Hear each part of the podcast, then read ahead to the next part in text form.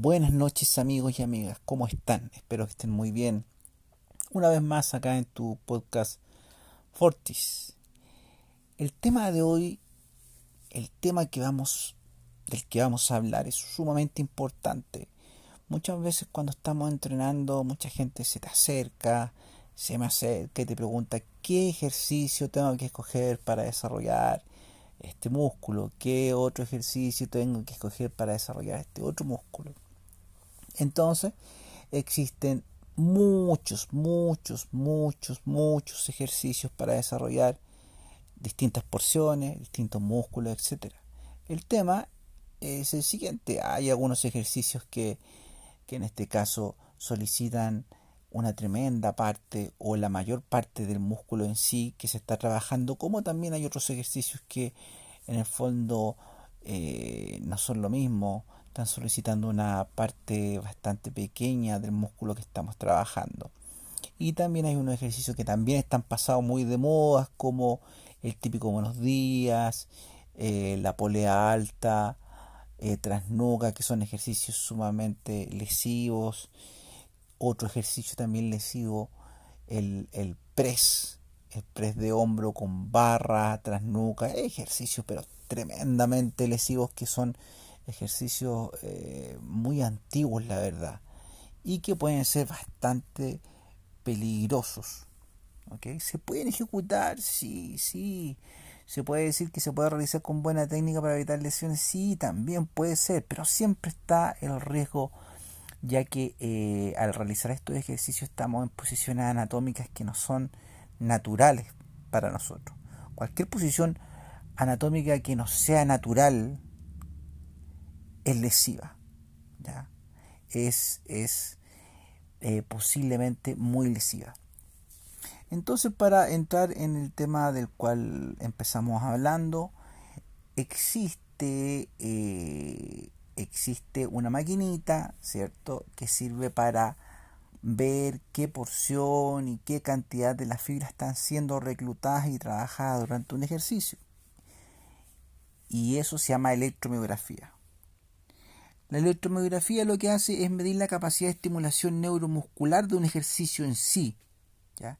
Y es decisivo también para, para ver en este caso cuál eh, es su eficiencia dentro del ejercicio, para ver qué eh, cantidad de la porción está trabajando, si es un ejercicio en este caso que, que está solicitando y que exige al músculo de manera demandante. Entonces acá nosotros, eh, eh, a través de una electromiografía, según un, estudio que, leí, que un estudio que se realizó el año 2006, de Bomba y Lorenzo Nacha hicieron un análisis de eh, muchos, muchos, muchos ejercicios por grupo muscular. Ejercicios para cuádriceps, ejercicios para glúteo, ejercicios para bíceps, ejercicios para tríceps, etc. Y eh, se llegó a la siguiente conclusión. Y voy a ir nombrando eh, los grupos musculares que se, que se trabajaron y los ejercicios que en los cuales hubo mayor activación de los músculos trabajados y solicitados. Por ejemplo, en deltoide el deltoide del press Arnold, eh, hubo una gran activación, hubo una activación del 75,4% del músculo deltoide. El, en este caso, otros ejercicios, como por ejemplo las elevaciones laterales con mancuernas inclinadas, con el tronco inclinado, ¿cierto? Hubo un 72% de, eh, de, de, de solicitación del músculo en sí elevaciones laterales con mancuernas sentadas un 66%, elevaciones laterales de pie un 64%, pájaros, los famosos pájaros, 85% de el músculo se solicitó y trabajó. Pájaros sentados 83% y pájaros con cable un 87%. Acá nosotros si nos damos cuenta, nos vamos a dar cuenta de un detalle, que todavía no lo voy a nombrar, lo voy a nombrar más adelante. En el músculo tríceps, eh, el pre-francés, declinado, declinado, solicitó un 92% del tríceps, o sea, tremendamente solicitado, casi un 100%. Ese, ese ejercicio lo he realizado y es realmente, realmente increíble cómo trabaja el tríceps. Ahora, eh, dentro de, ese ejercicio, yo también tengo, tengo algunos contras. Cuando tú trabajas ese ejercicio con mucho peso, se vuelve un poquito lesivo, cuesta mantener la, la, técnica. A mí me, me ocurrió muchas veces que incluso realizando, porque me grabé el ejercicio con una buena técnica, pero ya sobrecargando un poco más, posteriormente sentía un, pequeño, no un pequeño, un dolor bastante agudo en la articulación de, del codo. Entonces encuentro que es un, ejercicio un poquito lesivo. Si ustedes buscan literatura, leen por ahí, también van a encontrar algunos algunos comentarios sobre, sobre ese ejercicio. Es bastante bueno para desarrollar, pero hay que hacerlo con mucho cuidado. Fondo de entrebanco, un 87%. El press banca, con barra, un 84% tríceps solicitado. El press tras nuca a un brazo, 82%. También un ejercicio bastante bueno ese. El tras nuca, sí, pero trabajando con poquito peso existe la posibilidad de casi nula de, lesión. ¿ya? Otros ejercicios como eh, el press banca con agarre cerrado solicitó un 72% de eh, el tríceps no es tanto, no es tanto. Eh, el press banca eh, con agarre cerrado, según mi experiencia, lo veo más para pectoral, la zona central del pectoral más que el tríceps.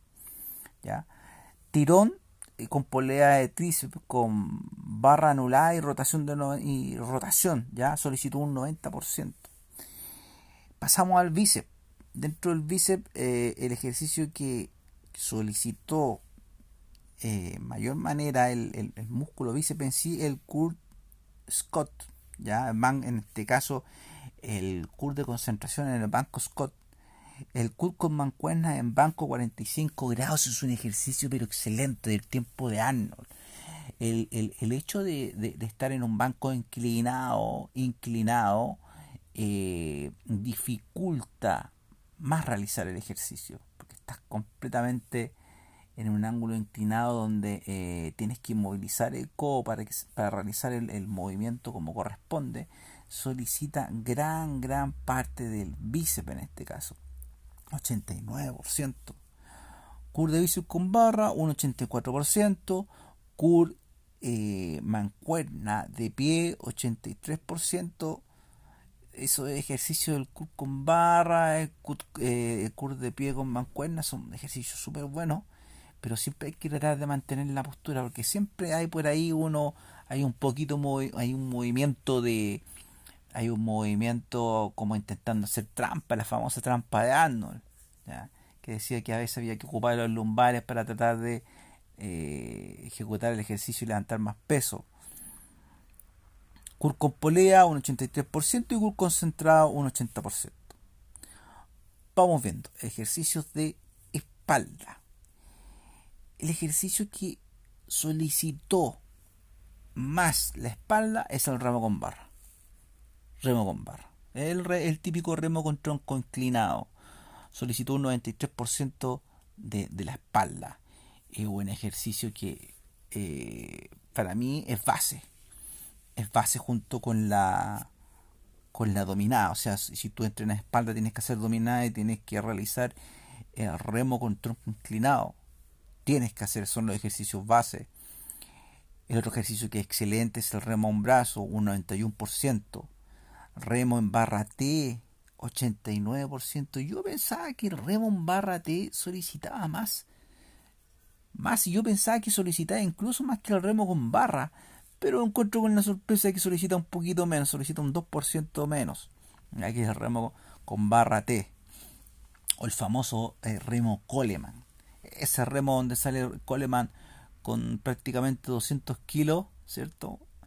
Realizando, ese es el famoso remo T. Tirón de polea con agarre estrecho, un 86%. El remo bajo en polea, un 83%. El tirón con polea a la frente, un 89%. Tirón con polea con agarre inverso, un 85%. Y tirón con polea con agarre estrecho, un 84%. Vuelvo a encontrar, vuelvo a encontrar un parámetro que no se los voy a decir ahora, pero más adelante se, se los voy a, a dar a conocer. Dentro del pectoral, en el pectoral, el ejercicio que mayor mayormente solicitó los pectorales fue el press declinado con mancuerna, un 93%. De hecho, uno de los fisiculturistas más grandes de la historia, que es Dorian Yates, decía, y según este estudio eh, está completamente en lo cierto, decía que el ángulo declinado, declinado, te ayuda a solicitar mayor parte de el pectoral. Ahora viendo, eh, viendo en este caso eh, mecánicamente el ejercicio, hay mayor ayuda del tríceps y eso también te ayuda a trabajar con más carga y sobrecargar más el pectoral. Yo creo que por ahí va, por ahí va. El otro ejercicio que es bastante bueno es el press declinado con barra a un 89%, porque primero era con mancuerna, con barra. Ya nos encontramos que en el pectoral, en el pectoral, los dos ejercicios que más solicitan el pectoral en este caso serían justo los press declinados, uno con barra y uno con mancuerna. El siguiente ejercicio que a veces miramos como decimos, ¿este ejercicio servirá o no? De igual manera sirve las flexiones, las flexoextensiones de codo. Esas no se llaman flexiones de brazos, ojo, si nosotros flexionamos un brazo lo quebramos. Pero mucho tiempo se estaba llamando la famosa flexión de brazo. No, no existe la flexión de brazo. Es flexo codo. Eh, eh, en banca con mancuerna, un 84%. Excelente ejercicio. El pec deck, un 76%. El press inclinado con mancuerna, un 91%. El press inclinado con barra, un 85%. Apertura en polea, un 83%. Y el press inclinado en, en máquina Smith, un 81%. Acá nos vamos a encontrar con la sorpresa de que los ejercicios que más solicitan el pectoral justo son aquellos ejercicios que están tanto en ángulo inclinado, pero también hay otro factor sumamente importante, las famosas mancuernas. Ahora, ¿qué es lo que pasa con las mancuernas? Las mancuernas eh, trabajan mucho más los músculos estabilizadores porque trabaja de manera unilateral. Dos mancuernas, izquierda, derecha. Y puedes lograr un ángulo más profundo a diferencia de la barra, porque la barra cuando toca el pecho ya no puede seguir bajando, pero con las mancuernas puedes lograr un ángulo, en este caso, mucho más profundo en la contracción. Pasamos al siguiente músculo, el cuádriceps. En el cuádriceps, eh, el ejercicio que mayormente solicitó fue la sentadilla. La, la sentadilla solicitó el cuádriceps un 88%. Ejercicio hace. Si realizas piernas, tienes que realizar sentadillas. Ahora ya vamos a entrar en el debate que la sentadilla sobrecargada puede ser lesiva, etc. Hay muchas variables que da para un capítulo entero para, eh, para poder en este caso analizar la sentadilla y la vamos a analizar. La extensión sentada ya 86%. La extensión sentada que puede ser con polea o que puede ser con discos también con peso es un ejercicio eh, que si ustedes lo han realizado se podría decir la típica palabra que dicen quema, quema, quema. Se siente bastante la contracción, es un ejercicio muy, muy focalizado en el cuádriceps. La sentadilla hack, sentadilla hack, que es una máquina, que es una máquina que quedas en, que es como estar prácticamente en un banco inclinado, eh, y con una base que te eh, ayuda a mantener la espalda recta y es un ejercicio muy parecido a una sentadilla. Personalmente, hablo de mi experiencia, eh, mm, algo tiene esa máquina que no, no me puedo sentir cómodo cuando lo realizo. No sé qué será pero he escuchado hablar muy bien de las personas que la usan, porque ves que la uso no me siento cómodo, prefiero peso libre, no me gusta. Pero en gusto, para gusto los colores. Y la prensa también, un 76%. ¿Qué pasa en la prensa? La prensa tiene cosas buenas y cosas malas. La prensa, eh, ¿qué es lo más malo que tiene la prensa? El ángulo de flexo, extensión de la rodilla es muy, muy, muy bajo. Es muy corto. Entonces trabaja una porción o, podríamos decir de que el cuádriceps trabaja porque puede sobrecargar y puede llenar con muchos discos, pero lo malo que tiene en este caso es de que el ángulo de flexo extensión es muy corto, es muy pequeño, entonces de repente tú ves que una persona está trabajando con mucho peso o incluso puede trabajar con poco peso, pero el ángulo en el, en el cual se produce una flexo extensión es muy, muy, muy cortito. Entonces ahí hay, hay problemas. En ese sentido prefiero, ustedes saben, la sentadilla, la estocada, etc. Femorales, femorales, el curso femoral sentado, curso femoral sentado, eh, solicita un 88% de, del bíceps femoral. El curso femoral de pie, un 79%. El curso femoral tumbado, un 70% y eh, el peso muerto con piernas rectas un 73%, un 63%, perdón. Bueno, eh, el, peso muerto con piernas rectas se dice que trabaja femoral, pero el hecho de que las piernas estén rectas, no hay un ángulo de flexión, los femorales trabajan con la flexión, ¿cierto?, de la rodilla a posterior, y por lo mismo no, no es un ejercicio que exige mucho en ese sentido.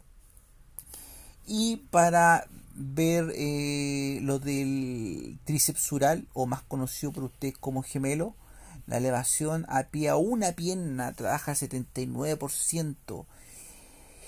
Y chiquillos y chiquillas, he realizado este ejercicio a una pierna, a dos piernas, e, extendiendo, elevando la punta del pie. Y es verdad lo que dice este estudio la verdad es que siento mucho, mucho más contracción trabajando a una pierna que con las dos juntas. Y aquí calza todo, calza todo. La elevación de pie a dos piernas baja bastante, un 68%. Un 68%. Ojo ahí, ojo ahí. Hay prácticamente un 10% eh, menos de contracción en las elevaciones de pie a dos piernas. O sea, si tú realizas este ejercicio a una pierna vas a sentir mucho más la contracción dentro del músculo, vas a sentir que trabaja mejor. Y la elevación del sentado, en este caso, un 61%. Vamos terminando. Eh, ¿Cuáles son las conclusiones de, de, este estudio? Las conclusiones que nosotros podemos ver de este estudio son las siguientes. Si ustedes se dan cuenta, si ustedes se dan cuenta y después se dan el tiempo de buscar, de buscar este estudio que es del año 2006 de Bompa y Lorenzo con Nacha, se van a dar cuenta de lo siguiente. Eh, prácticamente la mayoría de los ejercicios que se realizan y que tienen mejor activación siempre son con peso libre. Peso libre. Y dentro de los pesos libres generalmente se trabajan con dos, con barra y con mancuerna.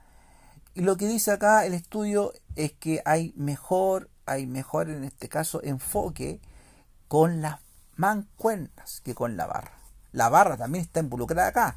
De hecho dice de que los dos mejores ejercicios son tan son con mancuerna y con barra. Pero si hacemos una comparación, eh, los ejercicios con mancuerna solicitan un poco más que la barra. Entonces ahí podemos llevar, llegar a, varias conclusiones, ¿cierto? Peso libre, por sobre todo, y eh, los ejercicios que, se enfocan mucho más en músculos en este caso son los con mancuerna pero obviamente la barra también es fundamental fundamental entonces hay que ir mezclando y los otros ejercicios que aparecen también eh, que se toman bastante en cuenta son los ejercicios que son con trabajo de polea ya que activan un poco menos ya se trabaja menos con los músculos estabilizadores etcétera etcétera etcétera son que son temas que hemos estado escuchando desde el primer podcast. Espero que les haya gustado este capítulo. Es muy importante eh, siempre leer, ver estudios. La electromiografía no mienten. La electromiografía no mienten en lo absoluto, para nada. para nada. Así que en ese caso eh, es un estudio que tiene y que está muy bien avalado en ese sentido. Así que chiquillos y chiquillas, les envío un tremendo abrazo, cuídense mucho, entrenen y sayonara.